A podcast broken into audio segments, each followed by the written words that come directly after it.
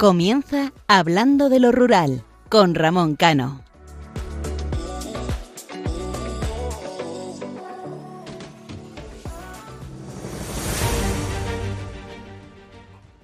Buenas noches, queridos amigos. Estamos finalizando el mes de enero. Este mes con cuesta para muchos españoles y más para este nuevo año 2022 que amenaza con convertirse en la más abrupta subida en muchos años. La inflación, esa palabra de la que escuchamos tanto hablar, pero que muchos desconocen su significado técnico. ¿Y qué supone para todos nosotros la inflación? Pues una subida de los precios de los productos más básicos de nuestro día a día, una crecida del 6,5% según el Instituto Nacional de Estadística. Tendríamos que remontarnos a 1992. La luz diariamente sigue creciendo, con los precios más altos cada nueva jornada. Según los expertos, tendremos esta subida al menos hasta verano. Ahí es nada.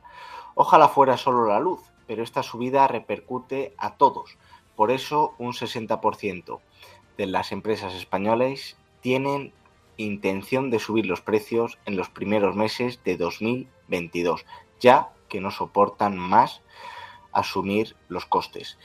Pero si esto fuera poco, tenemos que, sumarle la subida del transporte, el tabaco, el alcohol y, por desgracia, los alimentos más básicos de nuestra cesta de la compra escuchaba una frase, no sé si era utopía o realidad, pero decía que saldríamos más fuertes, no sé muy bien de dónde. Lo único que veo y vemos todos los ciudadanos es que nos toca abrocharnos más el cinturón, perdemos poder adquisitivo y cada día nos cuestan más las cosas. ¿Y qué vamos a decir de esos héroes llamados autónomos? Los que realmente crean puestos de trabajo tanto en las capitales como en nuestro querido medio rural. Ahora el Ministerio de Seguridad Social los habrá considerado nuevos ricos para quererles subir la cuota mensual, eso sí, con las condiciones laborales de un autónomo. Lo que viene siendo paguen más ustedes, pero mantenga los mismos derechos precarios. El Ministerio pretende tener 13 tramos de cotización mensual, que van desde los 600 euros al mes hasta los 4.050. Pongamos un ejemplo para aclarar a los oyentes. En la actualidad, un autónomo que cotice por una base mínima de 1.018,50 euros pagaría, repito, en la actualidad unos 289 euros aproximadamente. Con esta nueva reforma pasaría a pagar 293,94 euros. Pero mientras tanto, seguimos soportando una economía sumergida del 20% del Producto Interior Bruto, frente al 7% de Alemania y el 11% de Francia. Juzguen ustedes mismos. Como decía en el programa anterior, vivimos situaciones complicadas en nuestro día a día. Lo que no tenemos que perder nunca es la esperanza y la fe. Son los ingredientes adecuados para salir de cualquier mala racha. Y volvemos a lo positivo. Estamos de celebración. 23 años cumple Radio María, la radio de la Virgen que está cada vez más en los hogares españoles. Por este motivo invito a todos los que nos escuchan a que ayuden y sean partícipes de la radio de Radio María. Bienvenidos nuevamente al programa Hablando de lo Rural, el programa que da voz a los pueblos defiende la vida en los municipios y denuncia las injusticias que sufre el medio rural. Les habla Ramón Cano y me acompaña nuestro colaborador y amigo Isaac Palomares y en la mesa nuestro amigo Germán. Les recuerdo que nuestro programa es cada 15 días, los domingos de 12 de la noche a 1 de la madrugada, aquí en Radio María tienen una cita con Hablando de lo Rural pueden interactuar con nosotros y participar a través de nuestro email hablando de lo rural arroba radiomaria.es. Se lo recuerdo, hablando de lo rural arroba radiomaria.es. También disponemos de la página de Facebook hablando de lo rural que les animo a que la sigan. Y si quieren escuchar los programas anteriores, en la página de Radio María pueden ver en el apartado de podcast. ¡Comenzamos!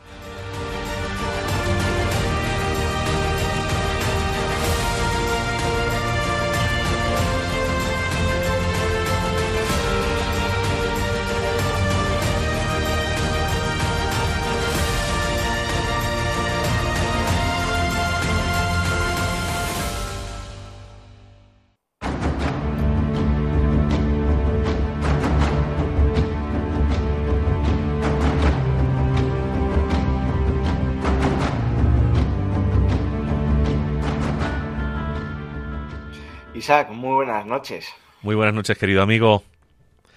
Qué, gustazo estar aquí una noche más.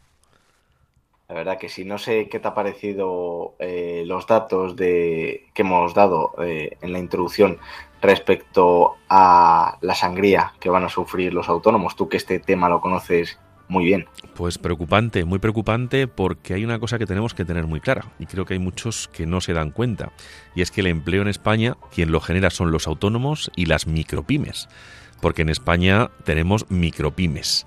Eh, los autónomos y las micropymes generan más del 80% del empleo si se les machaca a impuestos, si se les machaca a cotizaciones sociales, pues a mí que me expliquen cómo se puede seguir generando empleo y cómo se puede seguir eh, abriendo empresas.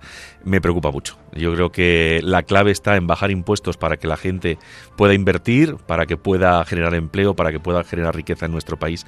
Y este camino es un camino muy oscuro eh, que espero equivocarme, pero nos lleva mm, al desastre al desastre o a que eh, al fin y al cabo la economía sumergida pase del 20 al 30. Pero mm, vamos a quedarnos también con un dato positivo que hemos dado, que es que Radio María eh, está de aniversario, que cumple 23 años.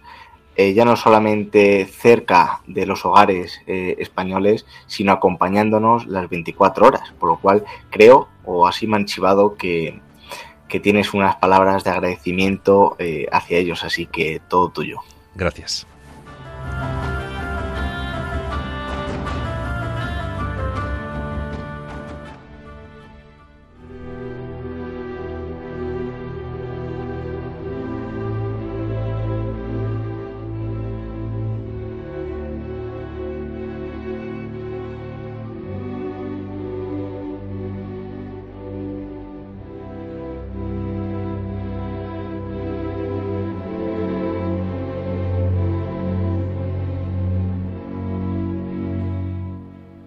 El pasado lunes, como muy bien decía Ramón, se cumplían 23 años desde que esta maravillosa emisora iniciaba su andadura.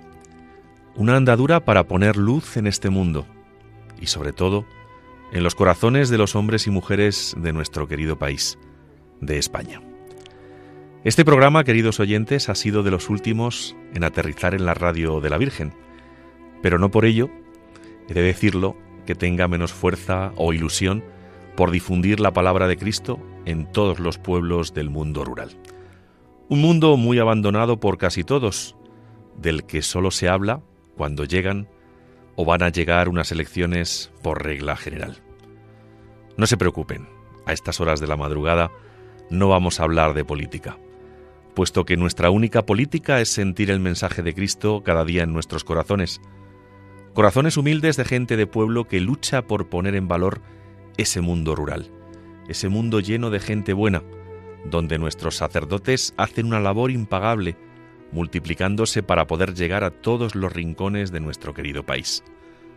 Nunca imaginé que algo como hacer radio, algo que ya llevo haciendo algún tiempo, iba a hacerme tan feliz, sobre todo por dar visibilidad a aquellos a los que esta sociedad, que como digo yo en muchas ocasiones está enferma, parece que no interesa dar esa visibilidad a las cosas que de verdad importan, sobre todo a nuestros principios y valores cristianos.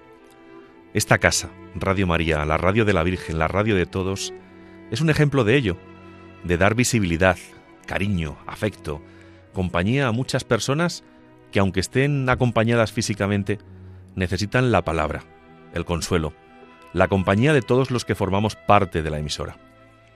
En este 23 aniversario quiero dar las gracias por la acogida por parte tanto de la dirección, de la redacción, de nuestros técnicos, a estos dos locos de la radio, un castellano, castellano leonés y un castellano manchego, que en las madrugadas del domingo, del Día del Señor, comienzan su día con una sonrisa de oreja a oreja, porque sienten que muchas personas nos abren las puertas de su corazón acompañándonos en nuestro camino por el territorio español, hablando de rincones maravillosos, de tradiciones, costumbres, la mayoría de ellas con orígenes cristianos. Esta noche les voy a contar algo. Hace algún tiempo tenía ilusión por hacer un programa fuera de un estudio de la emisora y tuve la suerte de que la Virgen de Guadalupe Me llamó tal y como hizo con mis padres en el primer viaje de mi vida al poco de nacer, cuando me llevaron ante ella. Yo recogiendo su legado y ese amor que siento por ella, cogí los bártulos y me planté allí, en la villa de Guadalupe, un lugar mágico, impregnado del amor por nuestra madre, y fui feliz. Le di las gracias por todo lo bueno que tengo en mi vida, por mi familia, mi trabajo, mis amigos, pero sobre todo por poner brillo en mi corazón cual estrella de Belén a través de un micrófono, en el que puedo tocar el corazón de todos aquellos que nos escuchan. Queridos oyentes de Radio María, querido equipo, dirección, voluntarios, técnicos, redacción de Radio María, gracias por ser la estrella de Belén para muchos seres humanos que necesitan tener esa compañía no solo física, sino la compañía de la palabra, del sentimiento del Espíritu de Cristo en sus vidas. Gracias por tanto, a cambio de tan, de tan poco por mi parte. Gracias por muchos años más.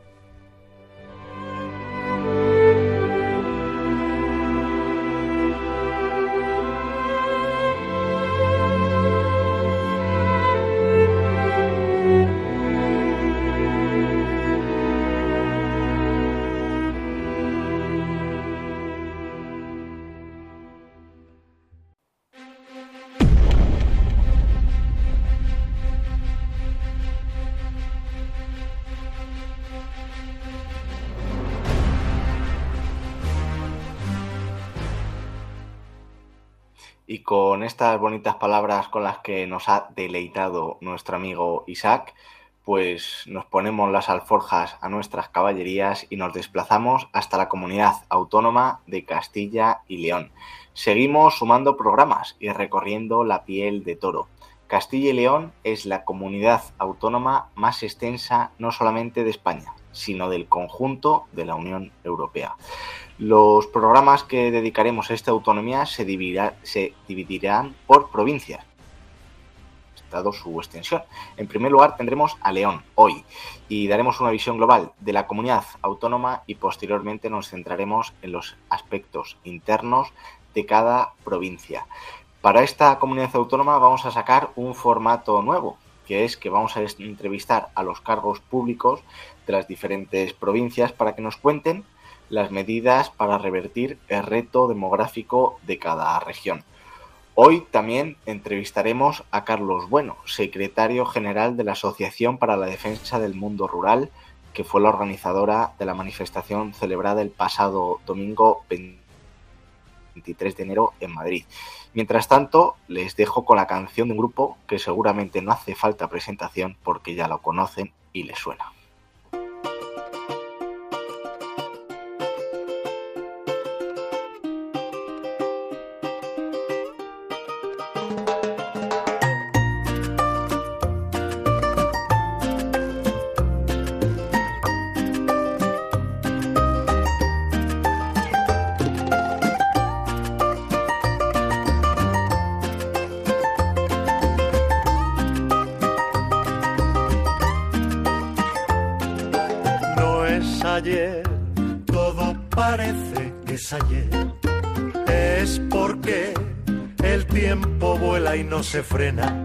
Se va y se va y no hay manera de robar un instante que me pueda permitir estar más tiempo así, jugando a conquistarnos y abrazado a ti, jugando a no dormir, viéndote mirar a tantos cielos que se pueden ver si miras desde aquí.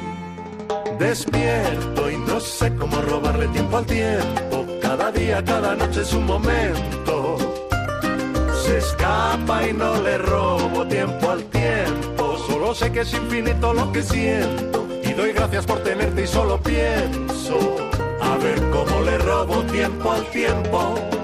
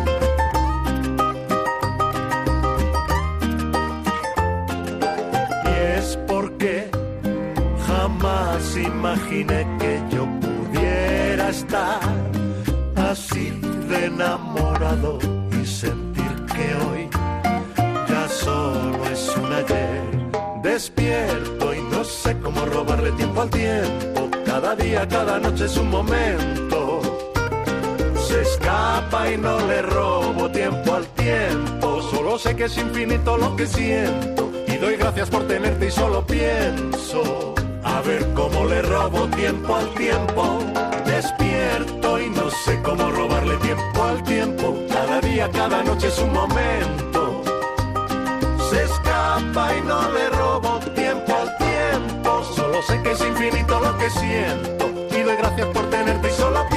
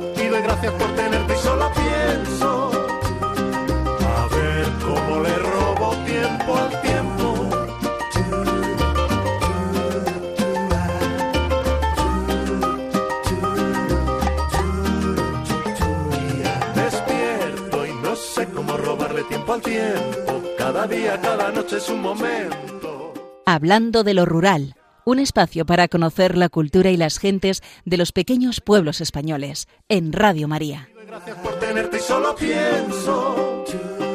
A ver cómo le robo tiempo al tiempo. Pues efectivamente, es Café Quijano, es el grupo de música leonés más conocido de la actualidad. Sus componentes y hermanos, Manuel, Óscar y Raúl. La canción que les hizo saltar al éxito fue La Lola, en mención al café del que son propietarios y que se encuentra situado en el centro de León.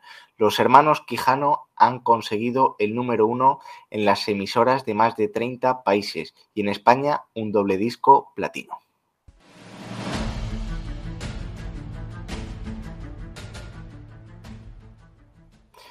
Pues como decíamos al principio del programa, hoy en la entrevista del día tenemos a Carlos Bueno, ahora posteriormente presentaré quién es, pero voy a hacer antes una introducción.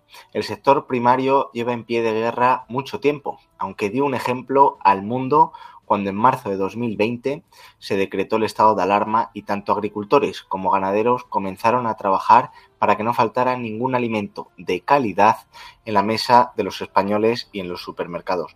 Los continuos ataques y faltas de respeto han hecho que el sector primaria, primario se una y grite basta por esta situación.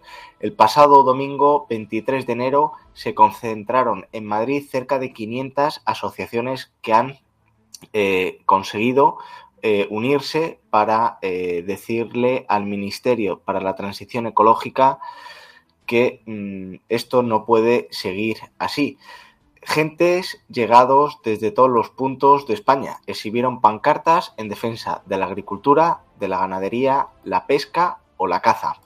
Varias decenas de tractores asturianos y un grupo de caballos y bueyes abrieron la manifestación sobre la que Alma Rural, la Asociación en Defensa del Mundo Rural, fue partícipe y promotor. Tenemos eh, a los micrófonos a su secretario general de, como decía, de la Asociación para la Defensa del Mundo Rural, Alma Natura, Carlos Bueno. Muy buenas noches, Carlos. ¿Qué tal? Muy buenas noches. Eh, primero, para que los radioyentes sepan qué es la Asociación para la Defensa del Mundo Rural, Alma Rural. Bueno, Alma Rural es una asociación de asociaciones rurales. Alma Rural es una asociación independiente, sin vinculación política ni sindical, una asociación plural que no vive de subvenciones y que por tanto es libre para decir y opinar libremente. Alma Rural se constituye en el 2016 para defender en aquel momento la situación que padecía el sector de la pesca y de la caza por la Ley del Patrimonio Natural y la Biodiversidad, la Ley 42-2007, que prohibía desarrollar ciertas actividades o, eh, concretamente la pesca de la carpa, del black del lucio y de la arcoíris y la caza, por ejemplo, de la ruí, del muflón o del faisán. Eh, nosotros en aquel momento hicimos una manifestación el 5 de junio del 2016 en Madrid, donde convocamos a más de 300.000 personas y posteriormente creamos una mesa de trabajo con el Ministerio en aquel momento de Medio Ambiente, gobernado por la Isabel García Tejerina, la ministra, y mm, conseguimos después de varios eh, movimientos eh, reunirnos con todos los grupos políticos y promover un cambio de ley que se produjo dos años después. Esto supuso un antes y un después en la forma de reivindicar. No tuvimos que cortar carreteras, no tuvimos que quemar nada eh, y, se consiguió un, hecho importante, que es que en primer lugar que nos escuchase y el segundo cambiar una ley que ya estaba publicada desde el 2007. Esto lanzó muchas expectativas a, las asociaciones rurales que plantearon crear una asociación de asociaciones rurales que al principio se llamó de otra manera y que posteriormente se llamó ya Alma Rural definitivamente en el 2019. ¿Y la concentración del pasado domingo, cuál fue la gota que colmó el vaso? Bueno, son muchos problemas los que venimos pasando, los que venimos, eh, sufriendo, ¿no? Eh, nos encontramos, por ejemplo, en la agricultura la situación de los precios, ¿no? Ahora mismo están entrando productos que vienen de, de Sudáfrica, de Egipto o de Marruecos, que están compitiendo con nuestros productos directamente porque vienen en unos precios mucho más económicos que los nuestros. No podemos olvidar que estos productos no tienen trazabilidad, ni tienen ni están tratados con los fitosanitarios que nosotros tenemos que tratar nuestros productos, que no pagan mano de obra, o que la mano de obra que pagan es mínima, o que incluso no tienen ni aranceles, ni cuotas, ni cupo, de cierta manera, pues un despropósito, son una competencia desleal que está, se está produciendo en la agricultura. ¿Qué ocurre? Que al entrar estos productos muchísimo más baratos que los nuestros, eh, y ocupan los lineales de venta de los supermercados y los nuestros se quedan en, los árboles, ¿no? Me estoy refiriendo a naranja, me estoy refiriendo a diferentes productos hortifrutícolas. El tema de la ganadería, por ejemplo, se habla de la importancia del lobo, de proteger al lobo, pero no se habla de que el lobo mata más de 60 reses al día. Eso significa más de 21.000 res al año y significa más de 9 millones de euros al año que está soportando el ganadero. Hay ganaderos que cuando termina la temporada el lobo le ha matado más de 100 reses y lo está soportando mientras se solucionan algunos aspectos de, pago, ¿no? Eh, entonces, en lugar de proteger al lobo, yo creo que había que proteger al ganadero y no se produce, por eso reivindicamos eso también. O, por ejemplo, el problema de la leche, ¿no? Ahora mismo se está produciendo la leche por debajo del precio de, venta al público, es decir, el, el, precio que nos cuesta a nosotros fabricar la leche es, o fabricar, producir la leche es más caro que el precio que nos están pagando la leche. Por tanto, se está perdiendo dinero con la producción de leche. O, por ejemplo, en la pesca, en la pesca tradicional, en la pesca de mar, donde cada vez son menos los cupos, cada vez te permiten pescar menos peces y cada vez tienes que ir más lejos a pescar, pues porque están más eh, saturados eh, los espacios de pesca próximos, ¿no? Entonces cada vez tienes que viajar más, más kilómetros, más gasol, más desplazamiento, más mano de obra y menos cupo de peces. Por tanto, es cada vez menos rentable la pesca, ¿no? Y lo último, por ejemplo, ha sido ya la nuevo la ley de protección animal, que es un contrasentido, que no, no se ha valorado las consecuencias que tiene, que siguen defendiendo que, hay que, en cierta manera, em, plantear que los animales están naturalizados, están un poco humanizados, y nosotros entendemos que los que estamos todo el día con animales, los que estamos todo el día en el campo, eh, queremos a nuestros animales, los cuidamos porque son compañeros nuestros de trabajo pero tienen que ejercer una función y un trabajo, pues, por ejemplo, con las mulas, que tienen que bajar las aceitunas de la sierra, o, el, corcho de diferentes sitios, o el perro pastor, que está los 365 días guardando el ganado, que se tiene que tratar como un animal de trabajo, no como una mascota. Aquí en el programa Hablando de lo Rural eh, no es la primera vez que nos metemos en este berenjenal, ¿no? De, de, entrevistar realmente a la gente que conoce el medio rural, que vive, como, como aquí siempre hemos comentado, los 365 días en, en los pueblos, en pueblos pequeños, y, vamos a seguir dando voz a ellos. En un programa anterior que eh, comentábamos con la ganadera eh, asturiana Lucía Velasco, las consecuencias del lobo, eh, y también de, la nueva ley de bienestar animal, entre ellos un punto clave que era el de los perros, ya no pastores, sino de guarda, como pueden ser los mastines, también otro, otro gran problema. Te voy a hacer una pregunta eh, un tanto complicada porque eh, tanto mi compañero Isaac como yo conocemos bien el mundo rural, yo vivo en un pequeño pueblo y esta pregunta se la intento hacer a todo el mundo.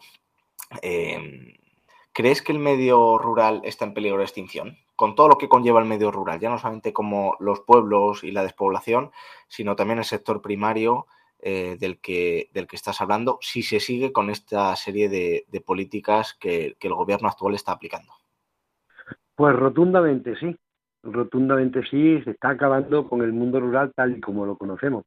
Nada más que tenemos que ver cómo cada vez hay eh, menos servicios en los pueblos. Ya no tenemos bancos en los pueblos, ya no tenemos cajeros en los bancos en, en el pueblo, ya no tenemos centro de salud, no tenemos médicos, no tenemos escuelas, cada vez el transporte es peor. Da la sensación de que se están desmantelando los pueblos. Y ahora viene el ataque a la agricultura y a la ganadería, que son las actividades fundamentales que mantienen el pueblo vivo, el pueblo en funcionamiento. ¿Qué, sensación te da? Bueno, pues yo lo tengo muy claro. A mí me da una sensación de que se quiere cambiar con esta sociedad, con esta forma de trabajar y con esta forma de, actuar, ¿no? Es una forma que muchos urbanistas consideran que no es productiva, que muchos urbanistas consideran que no es ecológica, que muchos urbanistas consideran que eh, debe, se puede o se, debe cambiar y nosotros pensamos todo lo contrario, ¿no? Por eso lo defendemos, porque es nuestra forma de vida desde hace de nuestros abuelos, de nuestros padres y ahora mismo con nosotros, ¿no?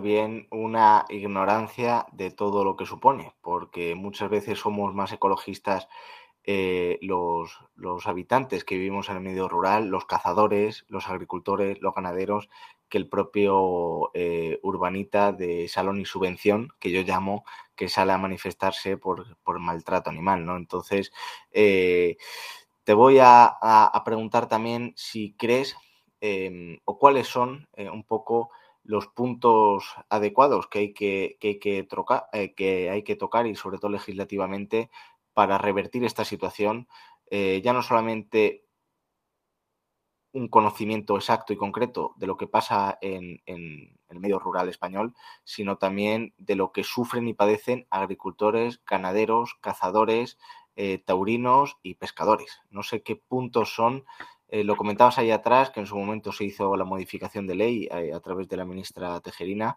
pero en la actualidad, dado ese radicalismo em, que están implementando en contra de todo lo que supone los pueblos y esa mal llamada España vaciada, que ahora hablaremos también de ella, eh, no sé qué mm, puntos crees que serían fundamentales e importantes para que la sociedad de los pueblos, de la España rural, eh, se siente identificada y, no exista más o, cada vez se estreche la división urbano-rural.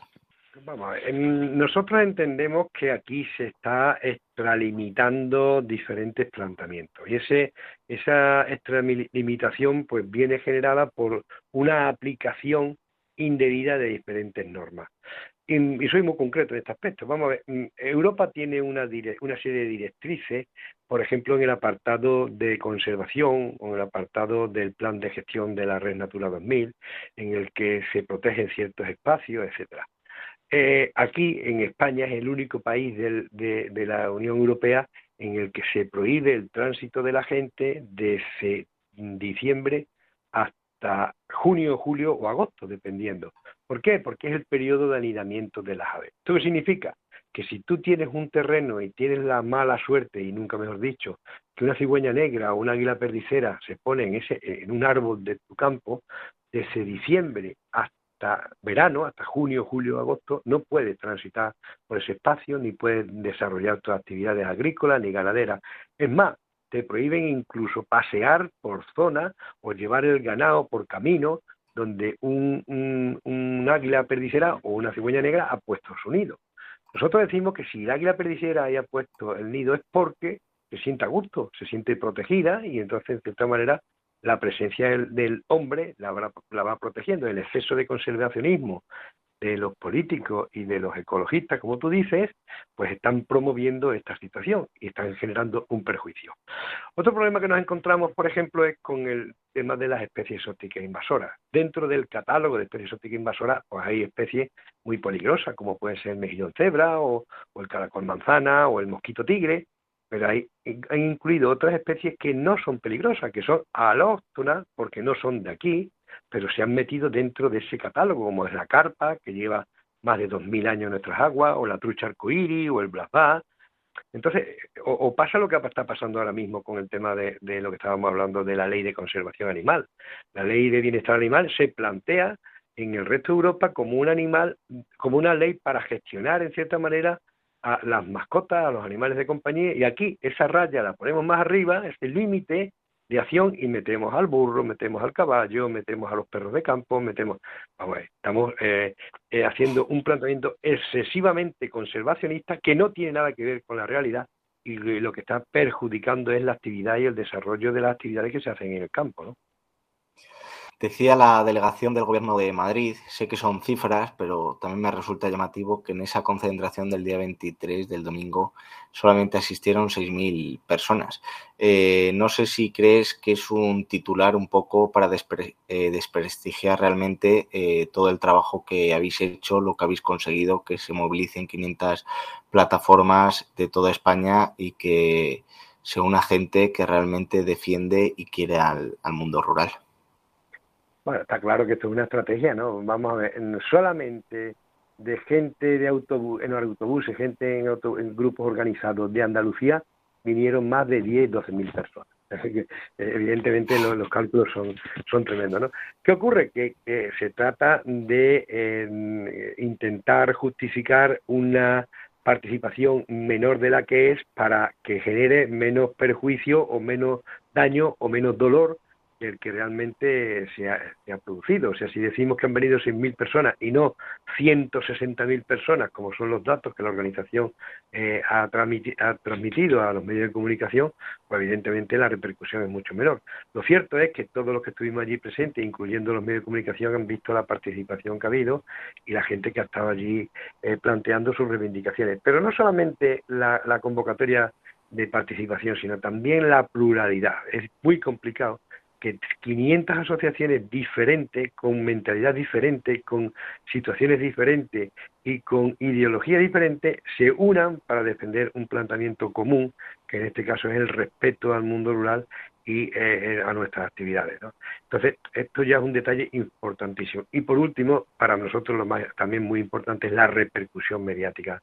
Habéis visto que hemos estado en telediarios en China, en telediarios en Estados Unidos, en informativos en Centro Europa y por supuesto aquí en España. En la primera vez la tenemos con vosotros, que concretamente ya han pasado varios días de la manifestación y todavía se están haciendo eco de la, aunque vosotros también la habéis estado cubriendo evidentemente durante todos estos días, ¿no? Pero también se sigue haciendo eco de los resultados de la importancia que ha tenido este acto reivindicativo.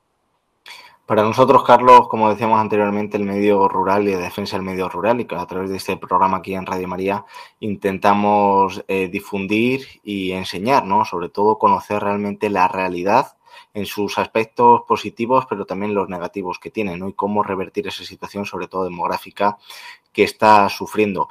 Em, en la actualidad eh, creemos que, que, también se intenta capitalizar esa defensa del medio rural a través de diferentes plataformas. Eh, ahora eh, aquí en Castilla y León, que además hoy nos toca el, tema de, Castilla y León, se van a presentar unas elecciones, que es la plataforma de la España vaciada.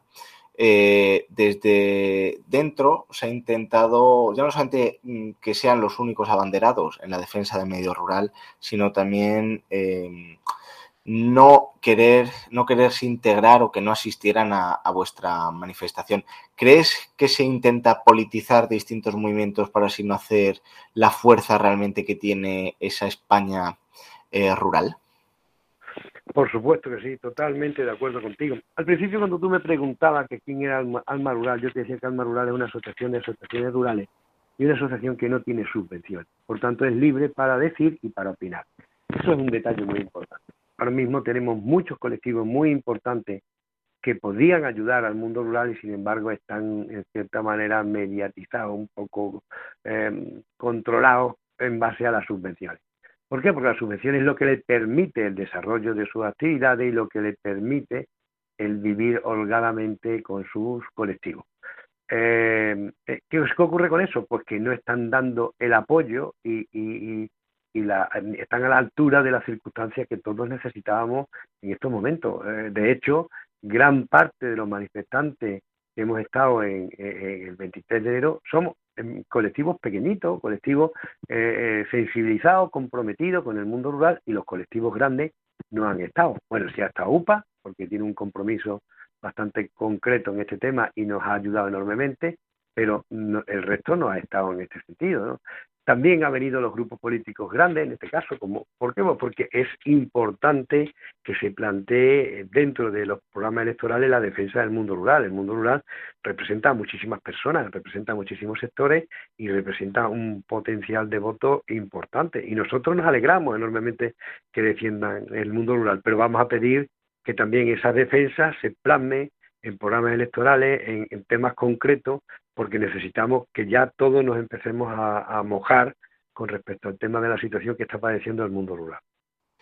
Pues ahora, Carlos, voy a dar paso a nuestro colaborador habitual, Isaac Palomares, también un gran defensor del mundo rural que conoce, siente y padece lo positivo y lo negativo que tiene. Isaac, todo tuyo.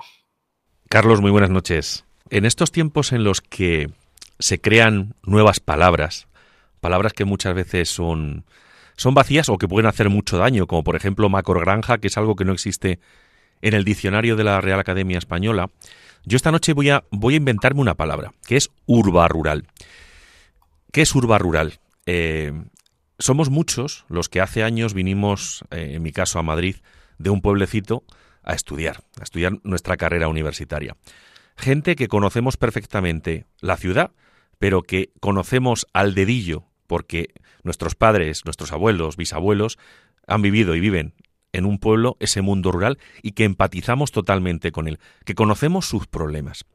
Yo lo que veo muchas veces, Carlos, es que los dirigentes que tenemos, sean del signo político que sean, son gente urbanita al 200%, no al 100, al 200%, que no conocen la problemática de un pueblo, que no necesitan, no, no, no entienden las necesidades de un pueblo, que no se ponen en la piel de un agricultor, de un ganadero, de un cazador, que no lo viven. Echo de menos, Carlos, el ver en cualquier eh, administración pública importante de las que están aquí en el gobierno central a alguien que de una puñetera vez diga yo soy de pueblo y voy a defender también al pueblo, porque si no lo que tú decías antes, el mundo rural va a desaparecer. Hay un interés bestial en que desaparezca. Cuando escuchábamos hace unas semanas a un ministro del gobierno de España hablar de, de la carne de España de las macrogranjas, se nota que no ha vivido en un pueblo y se nota que no se da cuenta que cuando llega la carne, por ejemplo, a Gran Bretaña y miran el origen España, no se paran los, británicos a mirar si viene de una granja grande o pequeña. Al final el daño se le hace a todos, se le hace al mundo rural. Y esto es como un dominó, como las piezas del dominó, que van cayendo una tras de otra. Yo me gustaría alguna vez que alguien me explicara por qué tanto interés acabar con lo que dio origen a las ciudades, porque la gente vino a las ciudades y ha creado riqueza, ha formado sus familias. A mí me da mucha pena, Carlos, todo esto. Lo comparto contigo. A nosotros nos duele en el alma porque date cuenta, como tú bien dices, nosotros venimos del pueblo y seguimos en el pueblo. Tenemos los problemas que te comenté anteriormente, pero también tenemos problemas de cobertura telefónica y tenemos problemas de cobertura de, datos en, Internet, etcétera. Y somos conscientes de las limitaciones que tenemos en nuestro pueblo, pero somos felices en nuestro pueblo, cerca del campo, cerca de la naturaleza, con nuestros animales, etcétera. ¿no? Yo creo que, que toda esta eh, corriente, porque yo estoy convencido que una corriente está promovida por otro tipo de acciones. Yo creo que van orientadas más al consumo de carne no natural o de carne de plastilina, como le llamamos, o productos que no tienen nada que ver con el campo. Entonces, para darle la espalda al campo, lo mejor es intentar eliminar el campo. Esa es una sensación que tenemos y que nosotros estamos denunciando públicamente porque cada vez son más las empresas y los fondos de inversión que están apostando por, por campañas, por gestión que potencien todo el tema de la alimentación.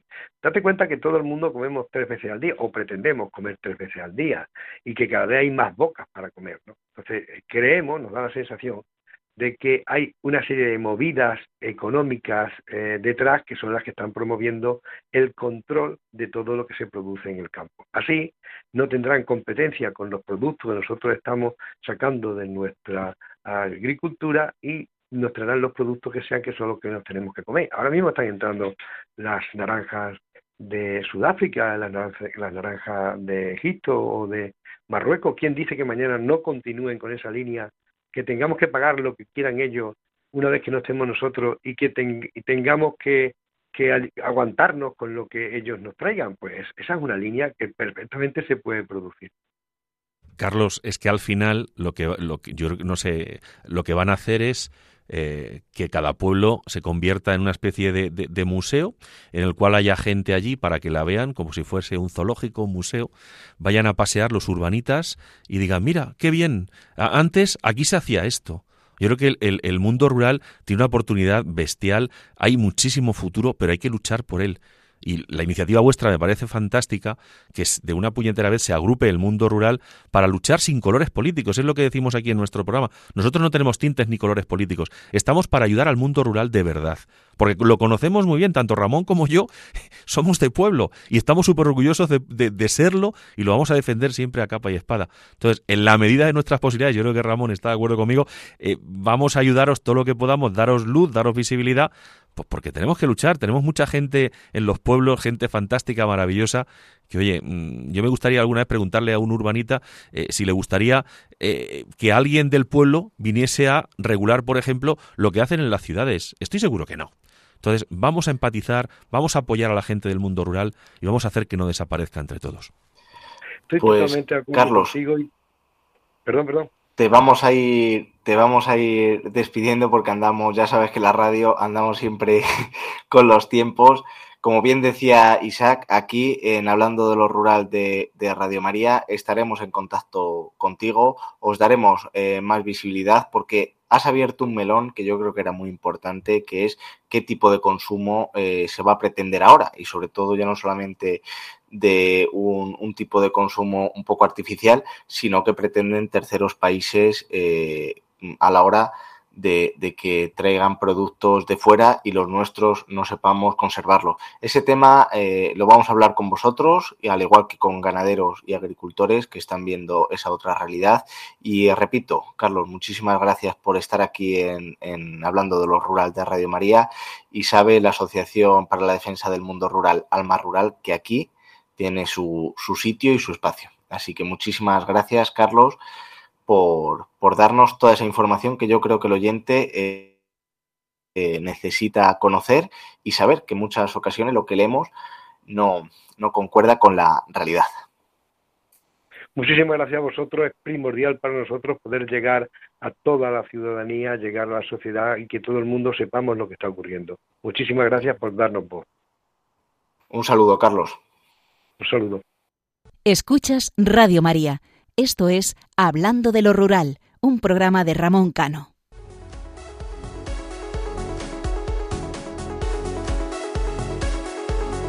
La voz de los pueblos.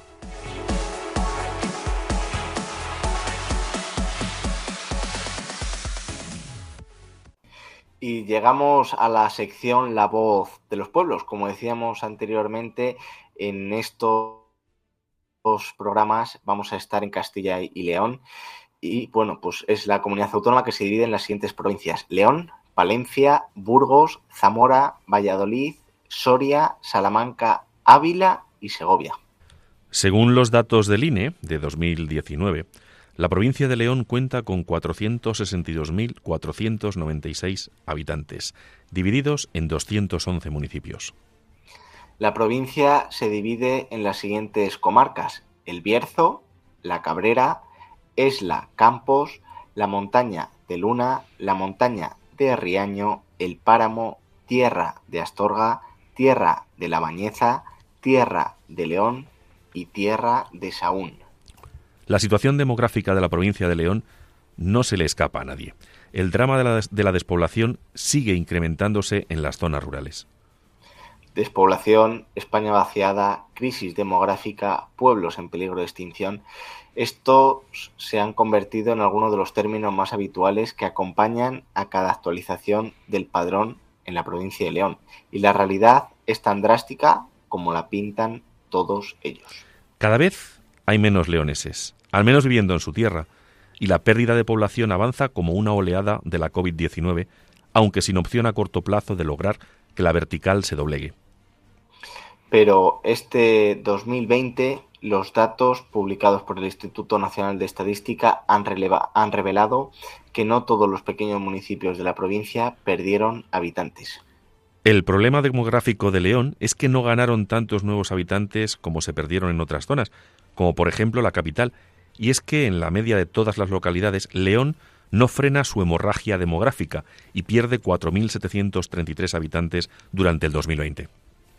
A la cabeza se sitúa León y Ponferrada. La capital leonesa perdió un 1,52% de la población, lo que supuso la marcha de 1.977 personas. Por su parte, la capital berciana mantiene un saldo negativo de 1,18% respecto a 2019, lo que supone una pérdida de 762 personas. A la cabeza, en relación a los porcentajes de pérdida de población, se sitúa Fuentes de Carvajal, el pequeño municipio del sur de la provincia perdió en 2020 hasta un 12,9% de su población, aunque en términos absolutos eso conlleva 12 personas menos. Por otro lado, hay muchos municipios que ganan población, pero no sirve para compensar todos los leoneses que se han ido. A la cabeza de todos está Quintana y Congosto, con un incremento poblacional del 9,6%, pero esa cifra tan solo supone 36 habitantes más en el municipio. Le sigue Reyero con un incremento del 6,5%, lo que en términos absolutos hace referencia a un total de ocho personas más en el municipio, y lo mismo pasa con Santa María de Ordaz y el crecimiento poblacional de 5,4% que conlleva 17 personas más.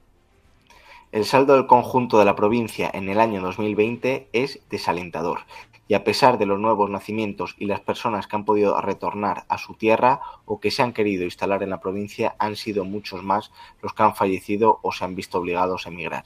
León pierde 4.733 habitantes durante el año 2020 y los datos que el INE publica en, en 2021 no parece que vayan a ser muy alentadores. Si una zona de la provincia se ha visto afectada de forma más dolorosa por la despoblación, esa ha sido la comarca del Bierzo. El fin de la minería, acompañado de la falta de infraestructuras, ha sido una auténtica losa que muchos pueblos no han logrado levantar. León cuenta, según el último censo, con 11 núcleos urbanos que se han quedado desiertos de forma literal. Estas 11 poblaciones, 10 de ellas bercianas, no cuentan con ningún habitante empadronado. Se trata de las localidades de Peñacaira, en Barjas, Urdiales, de Colia, de Colinas y los montes de Hermina, en Higüeña. Castrillo del Monte y Folgoso del Monte, en Molina Seca, Santa Lucía, en Ponferrada, Santibáñez de Montes y, Cerezal de Tremor, en Torre del Bierzo, Paradela, en Trabadelo, La Treita, en Vega del Barcarce. E Hinojo, en Villazala, ya en, ya en el páramo leonés. Todos ellos han consumado su condena a la extinción ante la sangría poblacional que vive la provincia. A un paso de esta situación, y en un evidente peligro de pasar a engrosar la lista anterior, se encuentran hasta siete localidades donde solo habita una persona. El caso de Parajís y Ruidelamas, en Balboa, con una única mujer censada en cada caso. Se suman a Barrosas, Quintela y Cruces en el Ayuntamiento de Barjas al de Leiroso en Oencia y al de Peón en Toral de los Vados, todos ellos con un varón como único ciudadano registrado. Como vemos programa tras programa, eh, la situación del medio rural, ya sea en Galicia, en Asturias, en Cantabria, en el País Vasco o ahora en la provincia de León, es un síntoma, como decíamos anteriormente, de una pandemia silenciosa. En el próximo programa continuaremos eh, hablando de esos datos de la provincia de León. Entrevistaremos a los cargos públicos para que nos comenten cuáles son las medidas que se están tomando para revertir esa situación demográfica y qué se puede hacer con esos municipios que en la actualidad ya no cuentan con ninguna persona empadronada o viviendo. Y por supuesto, como sabéis, hablaremos de sus de los pueblos más bonitos de León, de su gastronomía, de sus peculiaridades y curiosidades.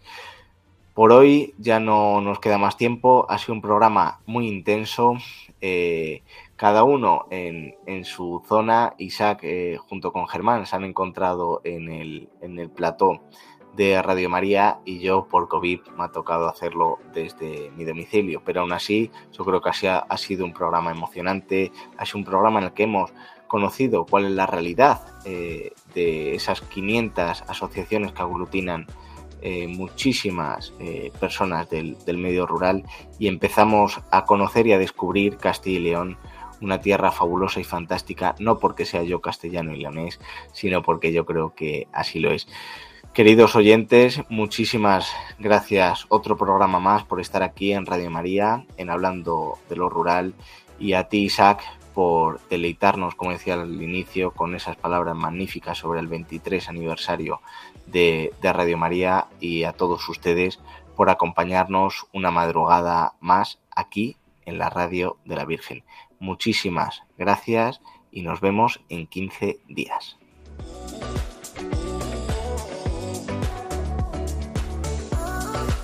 Han escuchado en Radio María Hablando de lo Rural con Ramón Cano.